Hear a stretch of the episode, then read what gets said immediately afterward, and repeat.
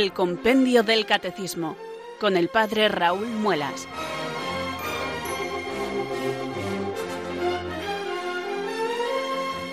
Muy buenas tardes queridos oyentes de Radio María, son las 4, las 3 en Canarias. Aquí comienza una nueva edición del Compendio del Catecismo. Reciban un saludo muy cordial del Padre Raúl Muelas, que un día más les habla desde estos micrófonos de Radio María, la radio de la Virgen, la fuerza de la esperanza. Sed todos bienvenidos.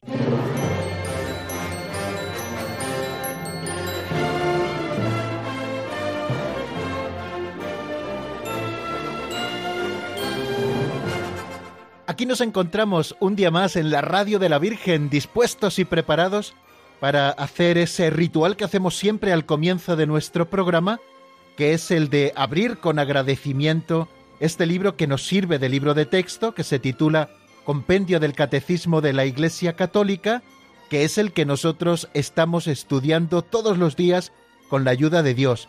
Lo hacemos despacito, sin prisa, pero sin pausa, intentando saborear todas esas palabras que la doctrina católica recogida en este libro del compendio nos ofrece a todos nosotros.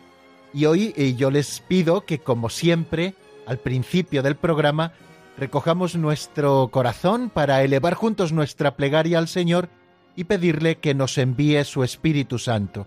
Necesitamos siempre la ayuda de Dios para poder penetrar en su misterio, y nosotros lo hacemos cada día elevando nuestra plegaria con esa oración de invocación al Espíritu Santo para que venga sobre nosotros, ilumine nuestro entendimiento para que podamos comprender con ese don de entendimiento lo que el Señor quiera enseñarnos y que también fortalezca nuestra voluntad para que nosotros sepamos sujetarnos al estudio de, de, la doctrina católica contenida en el compendio y que podamos aprovechar bien este tiempo que Radio María nos regala. Así que amigos, sin más preámbulos, Elevemos así nuestra plegaria. Ven Espíritu Santo, llena los corazones de tus fieles y enciende en ellos el fuego de tu amor. Envía Señor tu Espíritu, que renueve la faz de la tierra. Oh Dios, que llenaste los corazones de tus fieles con la luz del Espíritu Santo, concédenos que guiados por el mismo Espíritu, sintamos con rectitud y gocemos siempre de tu consuelo por Jesucristo nuestro Señor. Amén.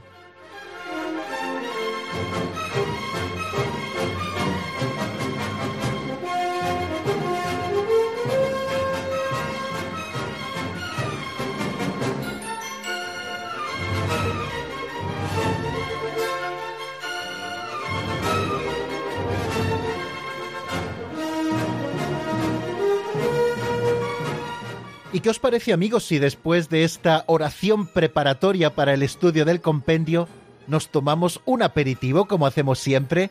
Y ese aperitivo son las pinceladas de sabiduría, esas que le hemos tomado prestadas al libro de don Justo López Melús y que cada tarde ilustran el comienzo de nuestro programa.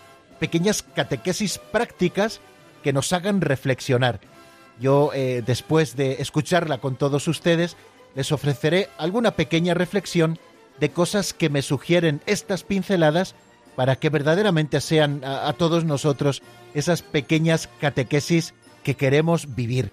Bueno, pues vamos con la de hoy que se titula Amiga de la vida.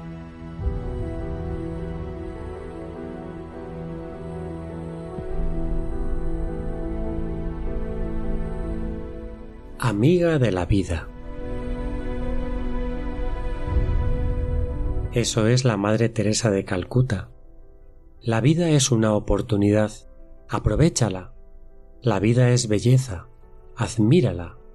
La vida es un sueño, hazlo realidad. La vida es un reto, afróntalo. La vida es un deber, cúmplelo. La vida es un juego, juégalo. La vida es preciosa, cuídala. La vida es riqueza, consérvala. La vida es amor, gózalo. La vida es un misterio, desvélalo. La vida es tristeza, supérala. La vida es un himno, cántalo. La vida es un combate, acéptalo. La vida es una estrategia, domínala. La vida es una aventura, arrástrala. La vida es felicidad, merécela. La vida es servicio, ejercítalo. La vida es la vida, defiéndela.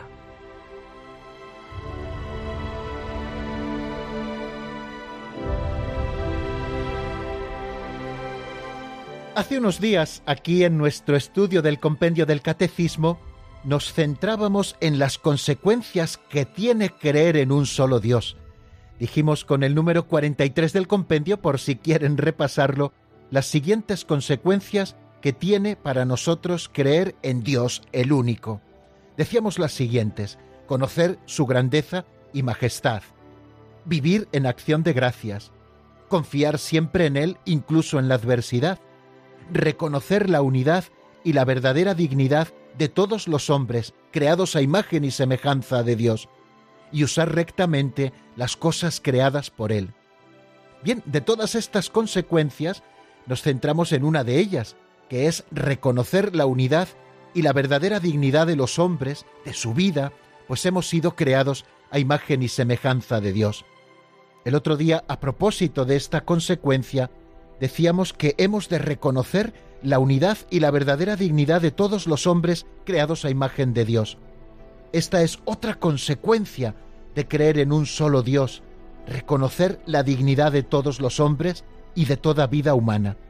No sólo la de aquellos que son de los nuestros, sino la de todos, independientemente de cuáles sean sus circunstancias de enfermedad, de limitaciones, de pobreza, de productividad, nosotros afirmamos que toda vida humana es digna porque es imagen y semejanza de Dios, e independiente también del momento vital en que esta vida se encuentre, hemos de defender la vida desde su concepción hasta su fin natural. Hoy la pincelada nos habla de Santa Teresa de Calcuta. Fíjense que cuando esta pincelada se escribió, Santa Teresa de Calcuta todavía vivía. Y presentamos el ejemplo de Santa Teresa de Calcuta como una enamorada de la vida. Nos presentaba esas 18 definiciones parciales de lo que es la vida y cómo tenemos que afrontar esos retos como cristianos que confesamos a un solo Dios y por lo tanto reconocemos la dignidad de toda vida humana. Me van a permitir que en esta breve y sencilla reflexión sobre la pincelada me detenga brevemente en tres de estas afirmaciones que hacía la Madre Teresa de Calcuta todas, en definitiva, son dignas de ser comentadas, pero precisamente por el tiempo del que disponemos, solo me voy a fijar en tres. La primera de ellas es que la vida es un deber, cúmplelo, nos decía Santa Teresa de Calcuta. Todos los dones de Dios, y la vida es el primero de los dones de Dios, tienen una doble faceta. Por un lado son regalos y por otra parte también son una tarea, como hemos dicho en tantas ocasiones.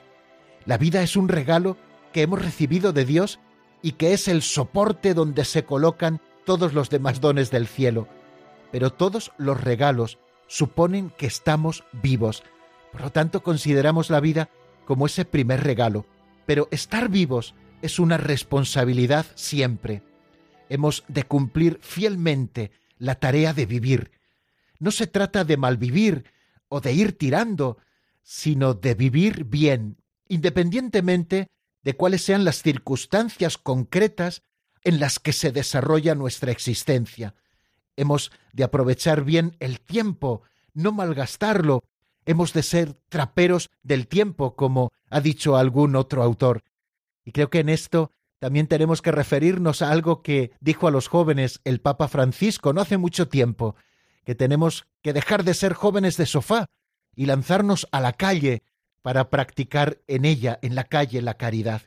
Por lo tanto, nuestra primera y breve reflexión es sobre una de las cosas que nos decía la Madre Teresa de Calcuta en esta pincelada que hemos escuchado. La vida es un deber, por lo tanto, cúmplelo.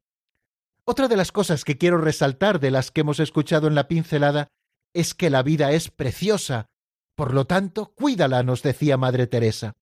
Cuida tu propia vida, cuida el continente que soporta nuestra vida, el cuerpo y la mente. Recuerden aquel viejo adagio de la filosofía griega antigua, mens sana incorpore sano. Cuidar el cuerpo, hemos de cuidarlo, con el ejercicio físico, alejando los malos hábitos destructores de la vida, pero hemos de cuidar también la mente.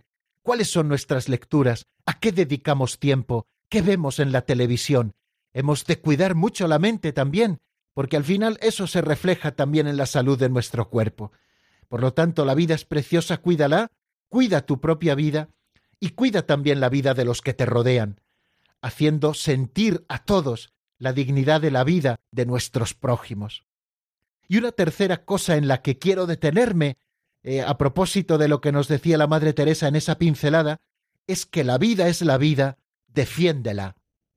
Cada cristiano hemos de ser, como hace siempre la Iglesia, unos apóstoles comprometidos en la defensa de la vida, promocionando el buen vivir de la caridad, promoviendo también la natalidad entre los matrimonios, pues cada hijo es un regalo del cielo que viene a enriquecer nuestra humanidad, y también defendiendo la vida desde su concepción hasta su fin natural, independientemente de las circunstancias y del momento vital en que esta vida se encuentre.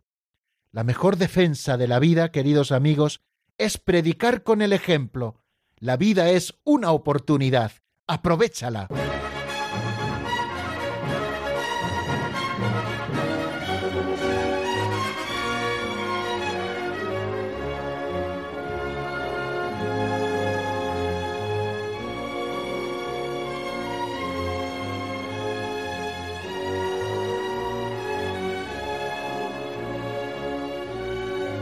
Siempre sugerentes las pinceladas, ¿verdad amigos? Pues nada, agradecemos nuevamente la de hoy y nos la quedamos así un poquito en la memoria para darla alguna vueltecilla. Seguramente que si buscan en Google esta oración de, de la Madre Teresa en la que nos recomienda cómo afrontar la vida, seguramente lo encuentren y luego puedan más tranquilamente reflexionarla cada uno de ustedes en casa. Bueno, y vamos a hacer ahora un poco repaso de lo que vimos en nuestro último programa. Si recuerdan, estuvimos centrados en los números 48 y 49 del compendio del Catecismo. Estábamos finalizando con estos dos números lo que el compendio del Catecismo dedica a la Santísima Trinidad, misterio central de la fe y de la vida de todo cristiano. Con el número 48 nos preguntábamos cómo expresa la Iglesia su fe trinitaria. Y con el compendio decíamos lo siguiente, la Iglesia expresa su fe trinitaria confesando un solo Dios en tres personas distintas, el Padre, el Hijo y el Espíritu Santo. Las tres divinas personas son un solo Dios porque cada una de ellas se identifica con la plenitud de la única e indivisible naturaleza divina. Las tres son realmente distintas entre sí por sus relaciones recíprocas. El Padre engendra al Hijo el Hijo es engendrado por el Padre, el Espíritu Santo procede del Padre y del Hijo. Bueno, eso nos dice el número 48 del compendio del Catecismo, que si ustedes lo tienen a la vista, pues mucho mejor porque nos facilita el ir asimilando algunas de las ideas que, de una manera sencilla, aquí queremos decir.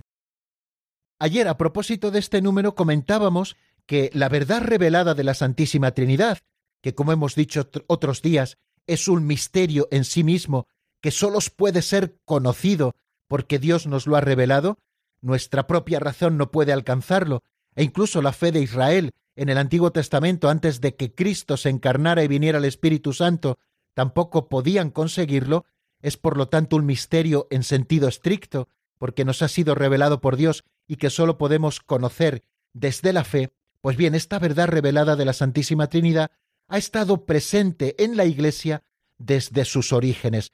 Esto ha formado parte de la fe viva de la Iglesia desde el principio. Principalmente lo vemos en el bautismo. Encuentra su expresión esta fe de la Iglesia en la Santísima Trinidad en la regla de la fe bautismal, formulada en la predicación, en la catequesis y en la oración de la Iglesia.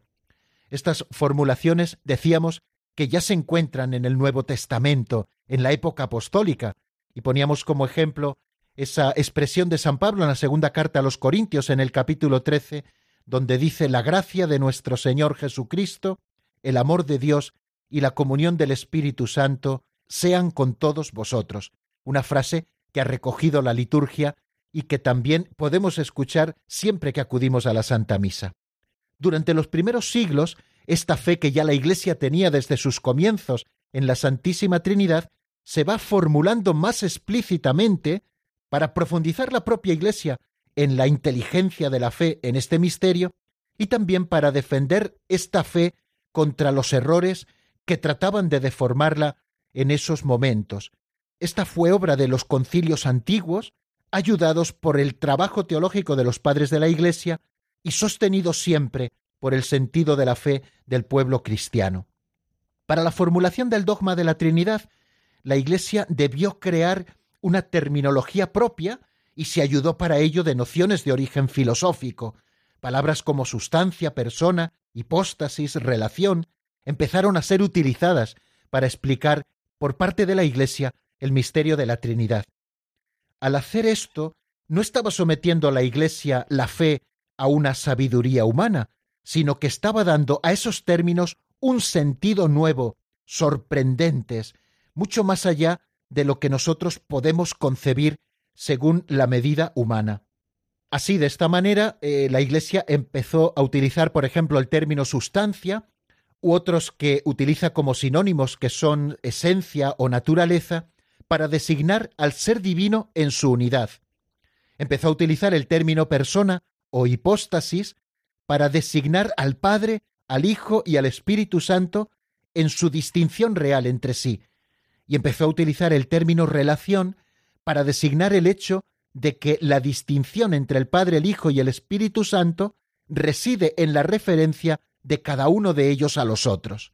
Bien, pues esto lo estuvimos un poquito explicando y también cómo la Iglesia expresaba el dogma de la Trinidad, diciendo que la Trinidad es una, no confesamos tres dioses, sino un solo Dios en tres personas, en la Trinidad consustancial, como decía el segundo concilio de Constantinopla, también hablábamos de que las personas divinas son realmente distintas entre sí, Dios es único, pero no un ser solitario, como nos dice la Fides Damasi, Padre, Hijo y Espíritu Santo no son simplemente nombres que designan modalidades del ser divino, pues son realmente distintos entre sí, tienen una misma sustancia, esencia o naturaleza divina, pero son realmente distintos entre sí por sus relaciones de origen. El Padre es quien engendra, el Hijo quien es engendrado, y el Espíritu Santo es quien procede del Padre y del Hijo.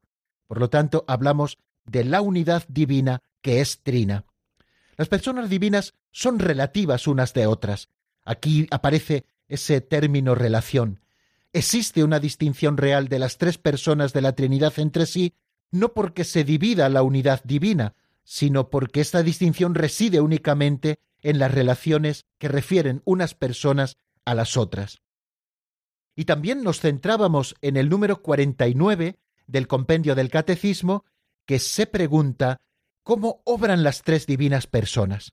Decíamos con el compendio, inseparables en su única sustancia, las tres divinas personas son inseparables en su obrar. La Trinidad tiene una sola y misma operación pero en el único obrar divino, cada persona se hace presente según el modo que le es propio en la Trinidad. Nos deteníamos a considerar que Dios es eterna beatitud, vida inmortal, luz sin ocaso, que Dios es amor, y que Dios quiere comunicar libremente la gloria de su vida bienaventurada. Ese es su designio de amor benevolente, que Él concibió antes de la creación del mundo en su Hijo amado, predestinándonos a la adopción filial en Él, es decir, a reproducir cada uno de nosotros la imagen de su Hijo, gracias al espíritu de adopción filial que todos hemos recibido. A eso estamos nosotros llamados. Y precisamente para que este designio de gracia dado antes de todos los siglos se cumpliera, un designio que nació inmediatamente del amor trinitario, se ha ido desplegando en la economía de la salvación, en las intervenciones de Dios, especialmente en la obra de la creación, o en toda la historia de la salvación tras la caída, y también en las misiones del Hijo y del Espíritu Santo, cuya prolongación es la misión de la Iglesia. Decíamos con este número 49 que toda la economía divina es la obra común de las tres divinas personas, porque la Trinidad, del mismo modo que tiene una sola y única naturaleza, así también tiene una sola y misma operación. Son palabras de ese segundo concilio de Constantinopla al que estamos haciendo referencia eh, a propósito de hablar de la Trinidad. Y también nos deteníamos a considerar que toda la economía divina, esa economía salvífica, esas obras que Dios ha hecho en la historia para salvarnos, son obra a la vez común y personal, y que nos dan a conocer toda esta economía divina, nos da a conocer la propiedad de las personas divinas y su naturaleza única, una única naturaleza, pero también distintas. La propiedad de cada una de esas personas divinas se revela también en la economía divina. Así toda la vida cristiana, al final es comunión con cada una de las personas divinas sin separarlas de ningún modo. El que da gloria al Padre, decíamos, lo hace por el Hijo en el Espíritu Santo, y el que sigue a Cristo lo hace porque el Padre lo atrae y el Espíritu Santo lo mueve. El fin último de toda la economía divina es la entrada de las criaturas de nosotros en la unidad perfecta de la bienaventurada Trinidad. Esto tenemos que empezar a vivirlo, lo que ya viviremos plenamente en el cielo, tenemos que empezar a vivirlo ahora, porque somos llamados a ser habitados por la Santísima Trinidad. Lo recoge San Juan en su Evangelio unas palabras del Señor. Si alguno me ama, guardará mi palabra y mi Padre lo amará y vendremos a él y haremos morada en él. Y terminábamos con ese texto precioso de Isabel de la Trinidad. Dios mío, Trinidad a quien adoro, pacifica mi alma. Haz de ella tu cielo, tu morada amada y el lugar de tu reposo. Que yo no te deje jamás solo en ella, sino que yo esté allí enteramente, totalmente despierta en mi fe, en adoración, entregada sin reservas a la acción creadora.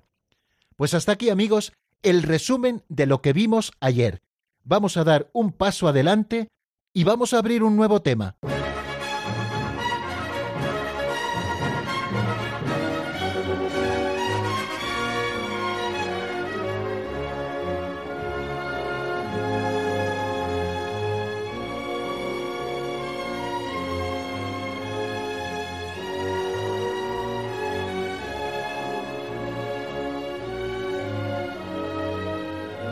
Estamos estudiando aquí en el compendio del Catecismo ese primer artículo del credo que dice creo en un solo Dios Padre Todopoderoso. Nunca tenemos que perder de vista esta perspectiva. Cuando decimos creo en un solo Dios Padre Todopoderoso, estamos diciendo qué significa creo en Dios. Cuando nosotros decimos creo en Dios, ¿a qué nos estamos refiriendo? Cuando estamos diciendo que Dios es uno solo, cuando hemos estudiado la unidad de naturaleza en Dios y la Trinidad de personas, el Padre, el Hijo y el Espíritu Santo, y ahora vamos a fijarnos en eso de qué significa que Dios es todopoderoso, porque precisamente eso es lo que se pregunta el número 50 del Catecismo, que es el que vamos a comenzar a estudiar hoy. ¿Qué significa que Dios es todopoderoso? Vamos a escucharlo en la voz de Marta Jara.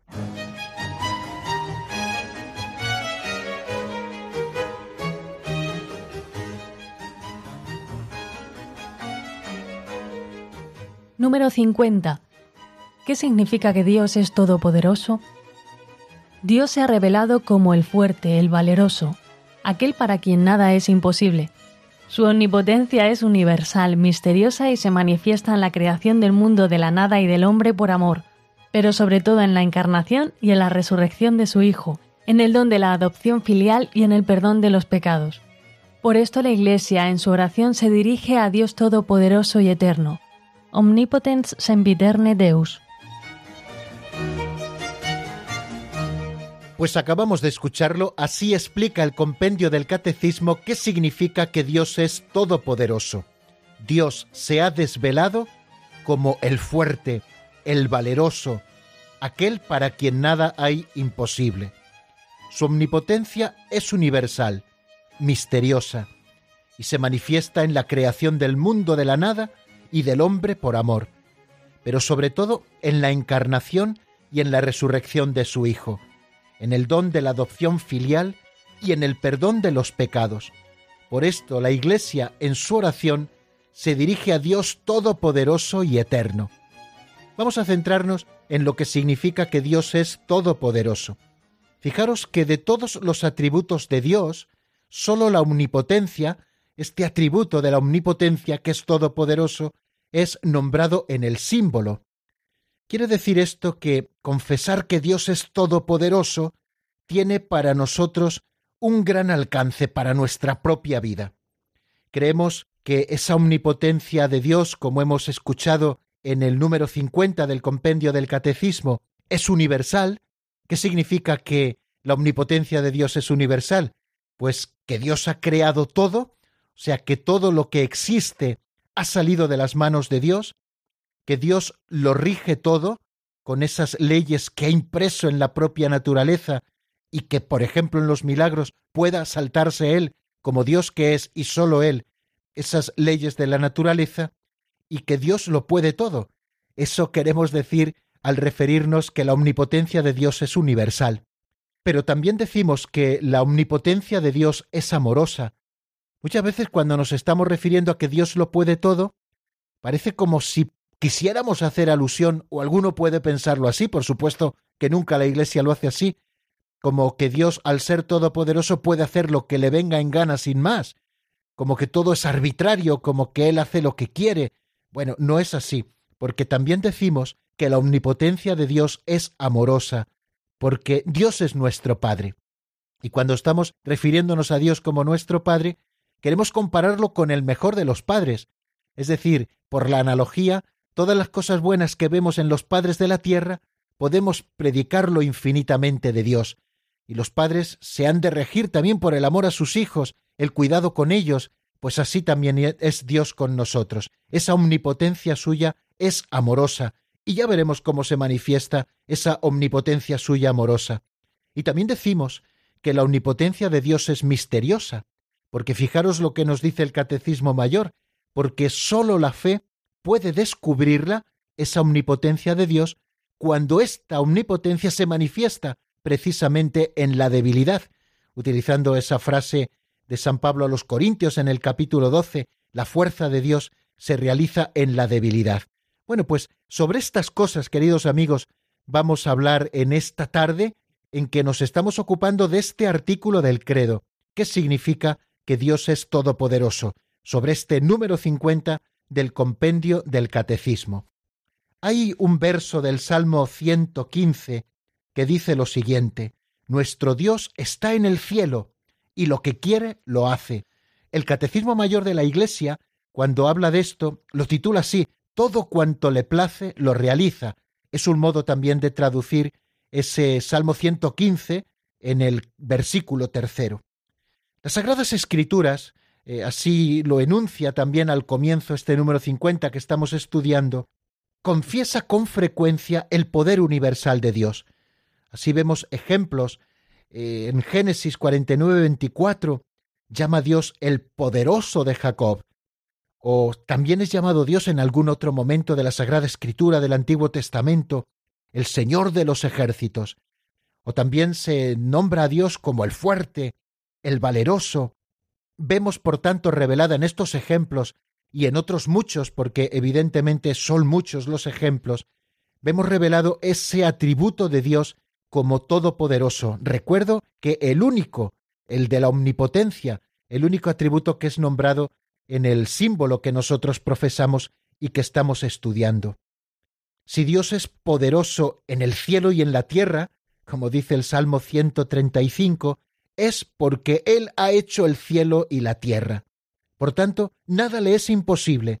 De Dios han salido todas las cosas, las ha creado así según el designio de su voluntad, y si Dios ha ido creando todas las cosas es porque nada le es imposible y precisamente por ser el creador y señor de la propia creación, Dios dispone de su obra según su voluntad. Es, por tanto, el Señor del universo, cuyo orden ha establecido, y este orden le permanece enteramente sometido y disponible.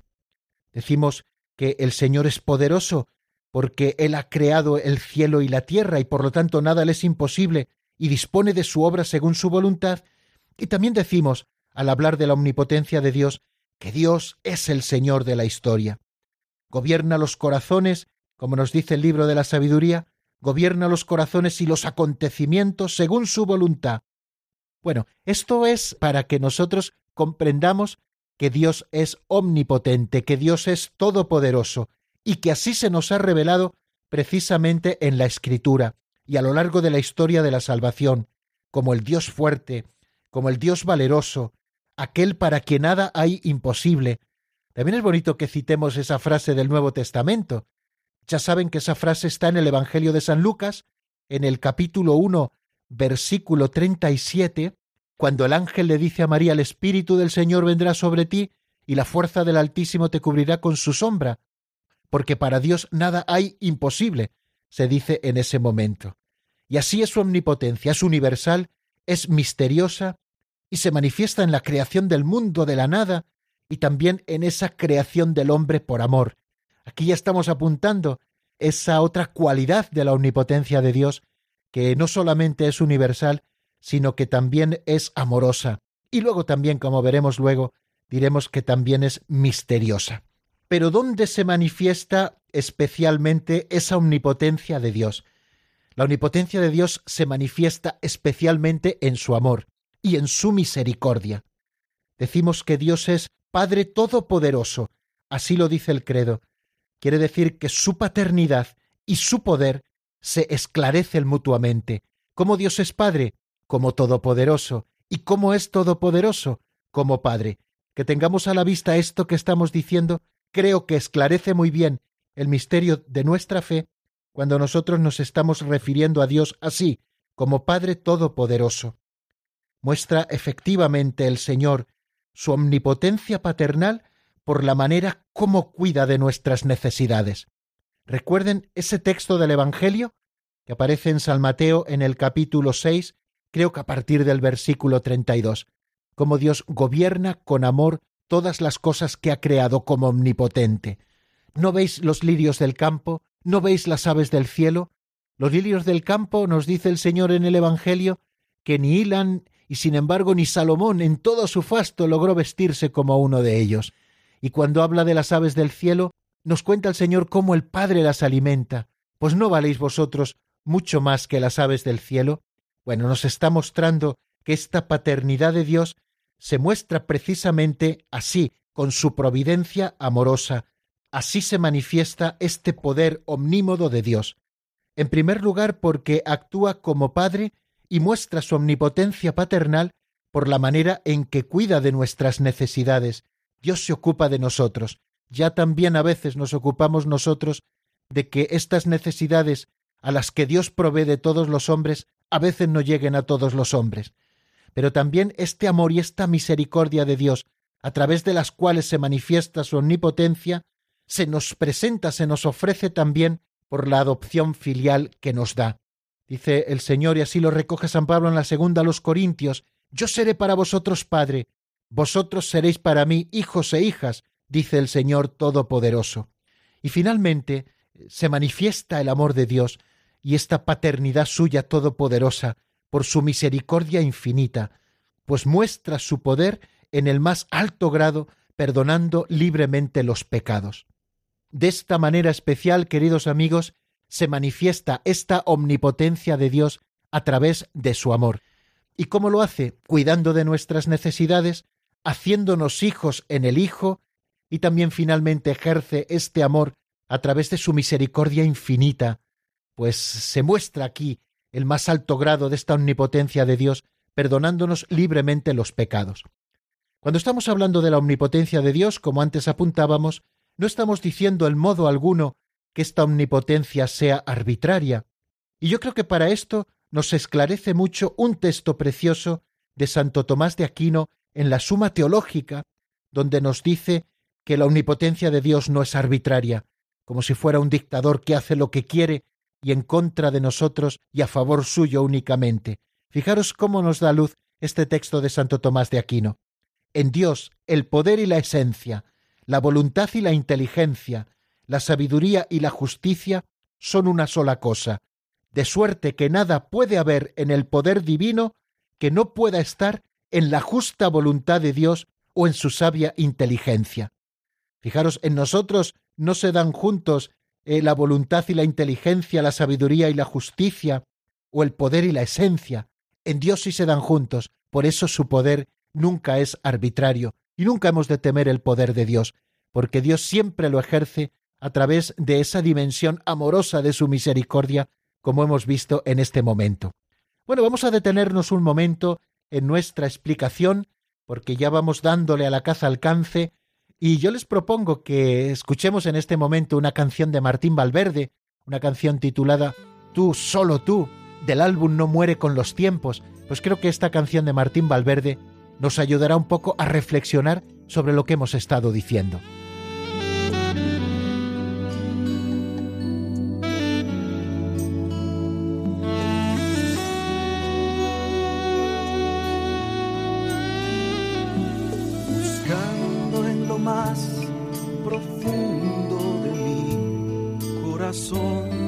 Buscando en él su mejor y gran razón, hoy me he dado cuenta cuál es mi mayor razón de ser. Dejándome ya de engañar y quitando esas cosas que han querido estorbar, siendo sincero, siendo real solamente tú has quedado.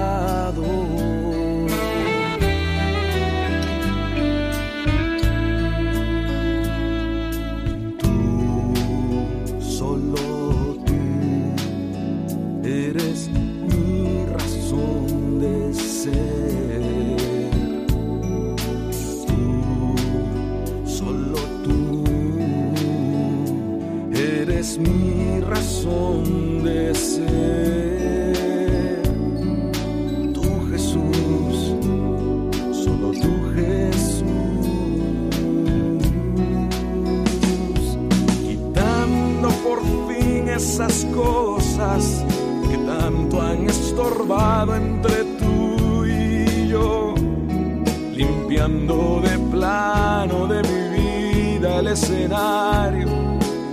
Solo tú puedes actuar en mí, dejándome ya de engañar y quitando esas cosas que han querido ocupar tu lugar, tu primer lugar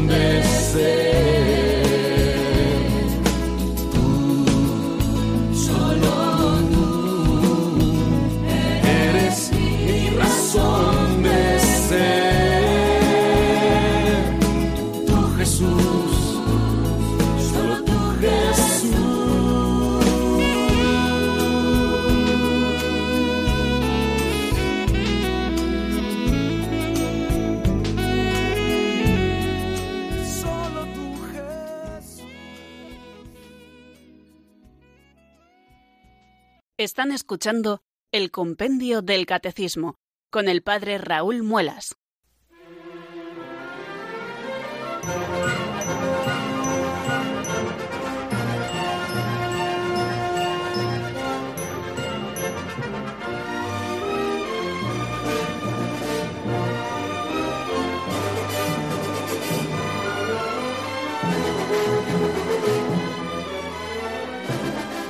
Vamos a hacer, queridos amigos, un poco más corto este último bloque, porque bueno, ya vamos aguantando el peso de todo el programa, vamos diciendo muchas cosas y tampoco se trata de cansarnos, sino que de una manera sosegada, tranquila, como lo hacemos a esta hora de la tarde, yo procuro dar a mi voz todas las inflexiones necesarias para que no sea monótono, para que no nos durmamos.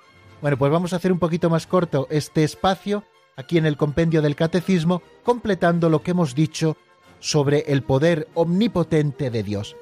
Y es eso que decíamos de que la omnipotencia de Dios es misteriosa. Aquí nos estamos refiriendo al decir que es misteriosa al misterio de la aparente impotencia de Dios.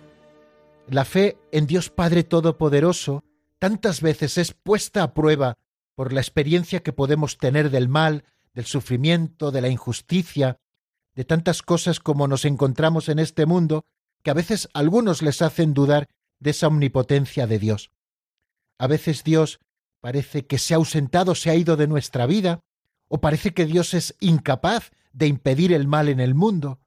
Bueno, es un poco el tema del mal en el mundo y qué poder tiene Dios sobre él.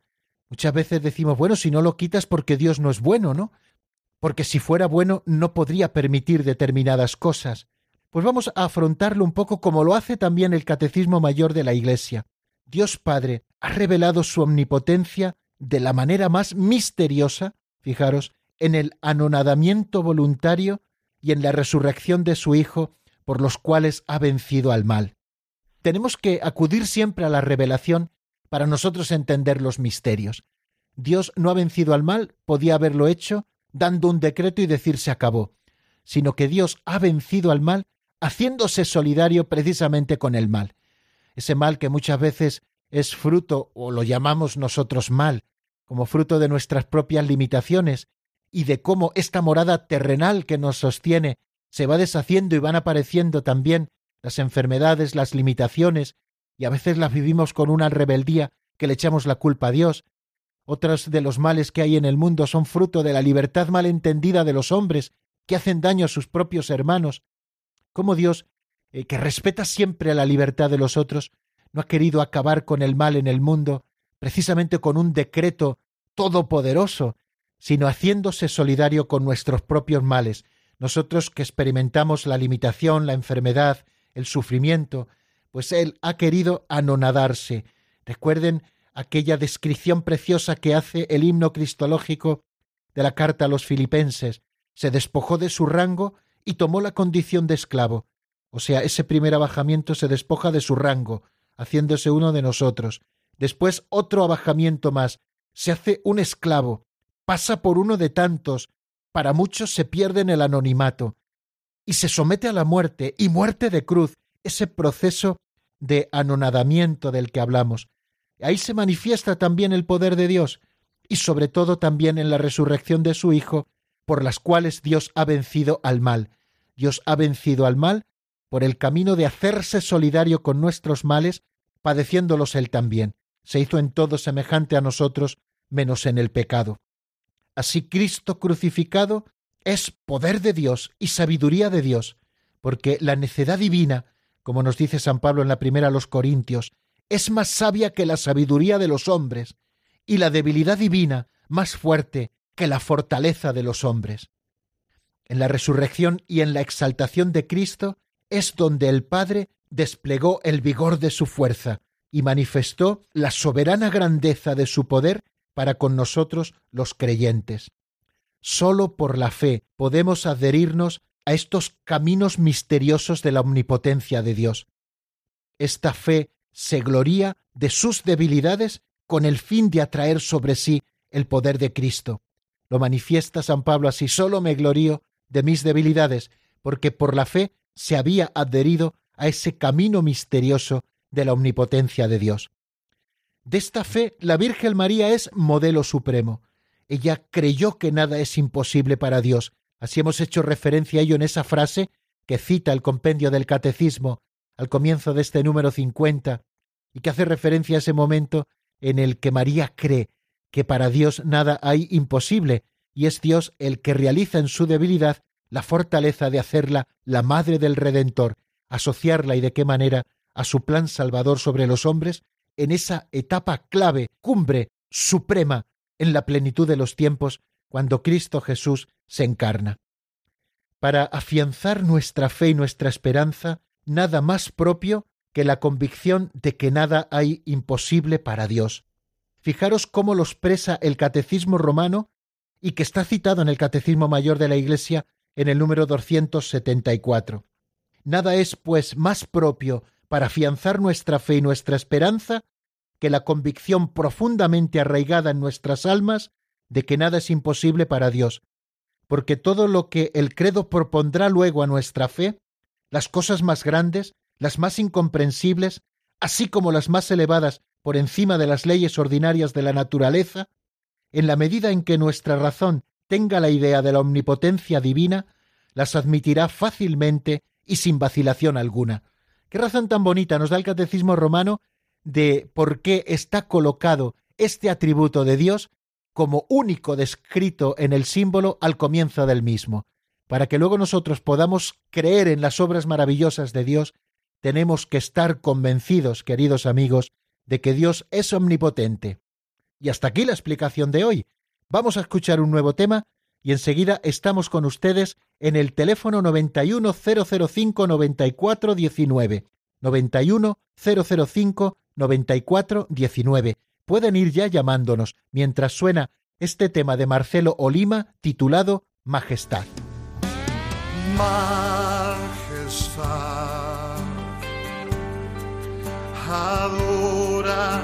su majestad. A Jesús sea honra, gloria y poder. Majestad,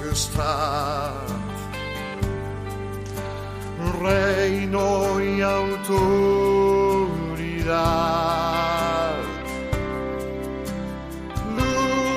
esplendor, manda a su pueblo a él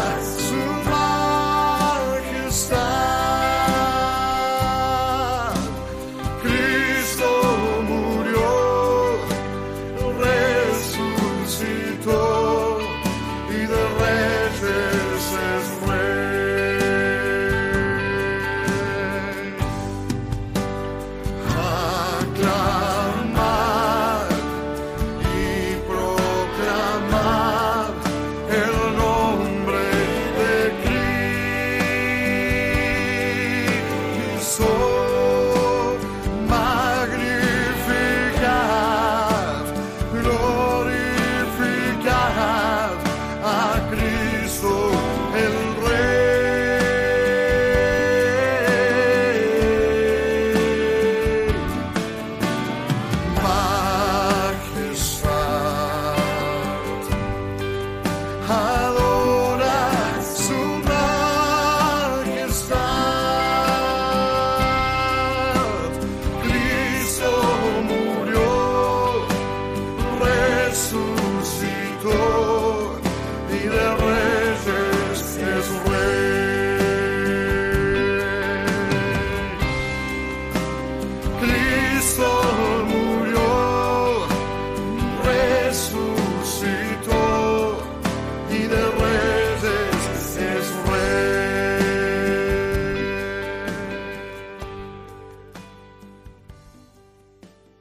Están escuchando el Compendio del Catecismo con el Padre Raúl Muelas.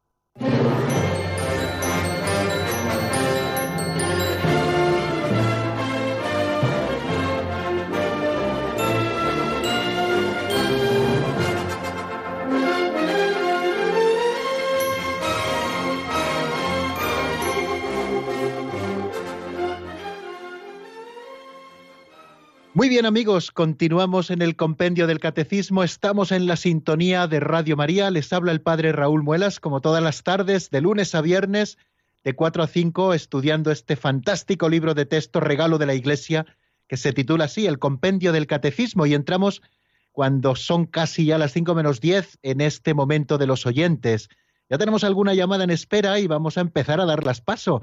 La primera es de María del Prado, que no sé si nos llama de Talavera, si nos llama de San Cebrián de Campos, de Ciudad Real, porque todos estos eh, sitios que cito tienen a la Virgen del Prado como patrona. Buenas tardes y bienvenida, María del Prado. Buenas tardes, padre. Soy de Talavera de la Reina, pero le estoy llamando porque vivo en Torremolinos, Málaga. Ah, qué bien, buen sitio, tanto Talavera de la Reina, donde estamos haciendo el programa, como Torremolinos. Pues usted nos dirá, María del Prado. Bueno, mire usted, ya eh, pasaron muchos años de lo que le voy a contar, pero claro, lo tengo muy clavado. Tuve un hijo, el único que tuve a los en el 1970. Nació ya un poquito enfermo, pero se me murió con 12 años. Me ocurrió que mm, yo le hablaba a él y a otra hermanita que tenía les hablaba cosas del, Señor, íbamos en el coche, íbamos contando cosas, pero yo nunca le hablé de la Santísima Trinidad porque no tenía edad para comprenderlo. Esto entonces tenía él como cinco años. Y me dice una tarde, estábamos allí a la luz ya de caía la tarde, y estaba sentadito y me dice, mamá, yo me hago un lío. ¿Con quién es Dios? ¿Con quién es Jesús? ¿Y quién es el Espíritu Santo? Y le digo, anda, pues Dios es el más viejo, el que tiene la barba blanca.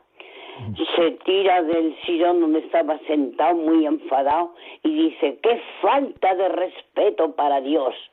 Dios no es más viejo y se va a su cama. Entonces yo voy diciéndole, perdona hijo, perdona, era una broma, ya sé que no. ¿Y tú por qué lo sabes? Y sentadito en su cama me señala hacia los pies de la cama y dice, porque vienen a verme, hablaba así media lengua, vienen a verme. Y mira, vienen los tres, vienen del banco. Y los tres está en la barba negra. Pero me dicen cómo se llama, pero luego se me olvida. Digo, ¿y qué te dicen? Dice, me dicen, Pablito. Y yo les digo, mm, me van a curar y me dicen, mm, se sonríen y se van. Entonces yo pregunto, si a nadie la ha visto jamás, ¿por qué mi hijo me dijo aquello que no era inducido por mí? Y me lo dijo tan convencido y tan y que los tés eran iguales, los tés iban de blanco con la baba negra.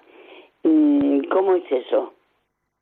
Bueno, bueno, pues muy interesante esta experiencia que nos cuenta y solo se me ocurre decirle así de entrada, al hilo de lo que usted nos cuenta, que Dios se revela a los sencillos y más sencillo que su hijo, que desde bien pequeñito le tocó vivir eh, esa cruz de la enfermedad y que tan unido estaba Dios, porque usted se lo fue transmitiendo, aunque no le fue revelando los misterios, pues Dios mismo se los fue revelando. Y de alguna manera, no sabemos cómo, ¿no? Pero Dios también se le reveló a él, y además se le reveló en esa verdad de la Trinidad, visitándole como los tres iguales, los tres de blanco, y ninguno de ellos viejo, como a veces, bueno, la representación del Padre, por aquello de que es principio sin principio, a veces en la iconografía al padre se le ha pintado como, como el más viejo. Pues es una bonita experiencia, ¿no? Y, no lo dude que Dios se revela a los sencillos, a aquellos que le buscan con sincero corazón. Como ese es un misterio que, excede evidentemente a nuestras fuerzas naturales, eh, quizá quien mejor puede comprenderlo son los niños, porque es Dios quien nos lo hace comprender y a su hijo se le hizo comprender o se le, se le presentó el Señor, bueno, con esa revelación privada que nosotros no enjuiciamos, por, por lo tanto, pero que a él le valieron para conocer ese misterio de Dios. Así que dale muchas gracias al Señor de cómo su Hijo, que ya conoció a la Trinidad en la tierra de alguna manera, pues esperemos que ya esté gozando de ella por toda la eternidad en el cielo. Muchísimas gracias, María del Prado. Y damos paso a, la última llamada de la tarde, que solo nos queda un minuto, que es Manuel de Sevilla. Buenas tardes y bienvenido, amigo. Buenas tardes, padre Raúl, muchas felicidades. Eh, quería comentarle que la omnipotencia de, Dios eh, eh,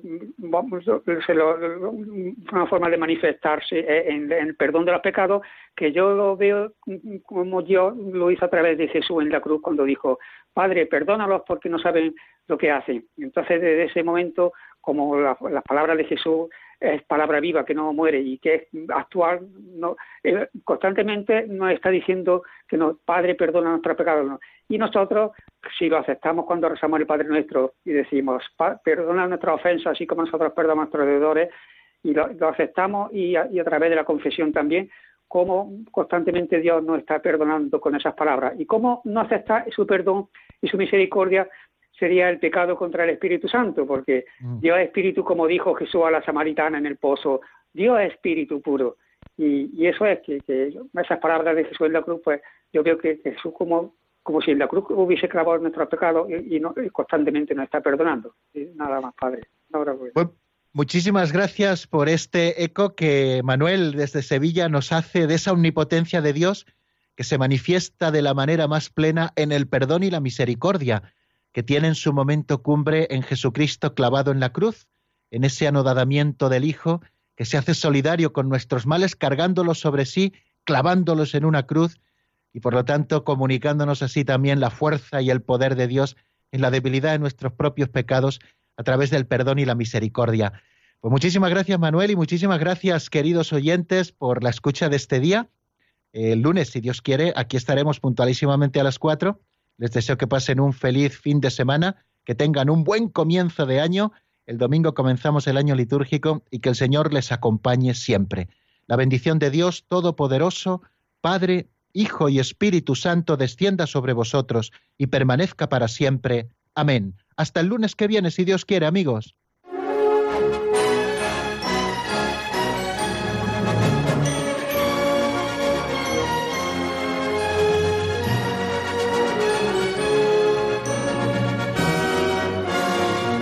El Compendio del Catecismo con el Padre Raúl Muelas.